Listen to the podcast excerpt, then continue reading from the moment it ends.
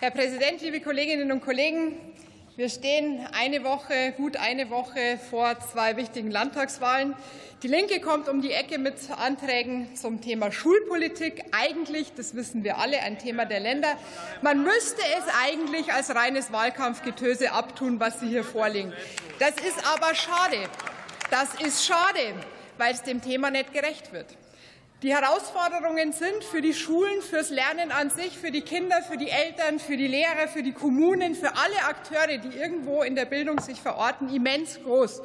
Und trotzdem oder vielleicht auch gerade deshalb kann die Lösung halt eben nicht sein, dass der Bund jetzt alles übernehmen soll.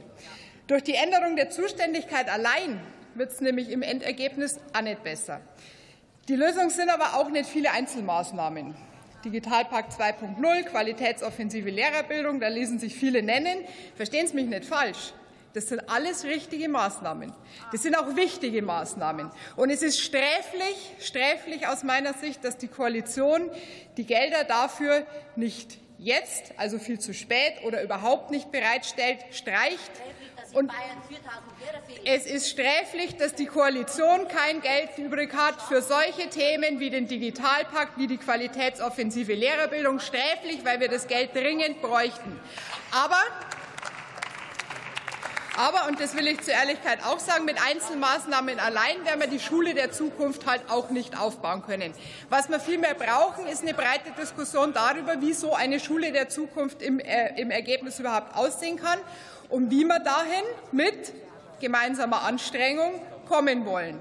Und der Bildungsgipfel, der Bildungsgipfel des letzten Jahres hätte der Beginn dieser Debatte sein können. Er hätte es sein müssen. Am Ende war es aber dann nichts anderes als ein Desaster ohne ein einziges konkretes Ergebnis.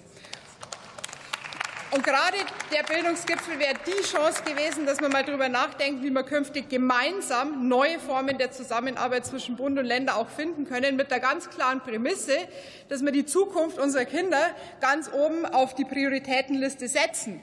Das ist leider nicht passiert. Für mich ist klar, dass wir unser Bildungssystem weiterentwickeln müssen. Und zwar so, dass es in die heutige Zeit passt. Dieser ganze Unmut, den wir draußen spüren, und jeder von uns spürt es ja in der Debatte, rührt doch hauptsächlich davon, dass die Menschen merken, wie rasant schnell sich unsere Arbeitswelt verändert, wie rasant schnell sich auch die Anforderungen auf die nächsten Generationen ändern und dass die Schule am Ende dann doch immer noch so ist, wie wir es aus unserer eigenen Schulzeit kennen. Und da reicht es halt nicht, wenn irgendwie ein Whiteboard an, an der Wand hängt und ein paar iPads auf den Tisch, Tischen rumliegen. Deswegen die Herausforderungen sind enorm. Und wenn wir wirklich die Zukunft unserer Kinder in den Fokus rücken wollen, dann lassen, wir uns, lassen Sie uns doch die Debatte um die Schule der Zukunft führen, gemeinsam und überlegen, wie wir gemeinsam mit allen Anstrengungen zu diesem Ziel der guten Schule für die Zukunft kommen. Vielen Dank, Frau Kollegin Staffler. Nächste Rednerin ist die Kollegin Katrin Schau, SPD-Fraktion.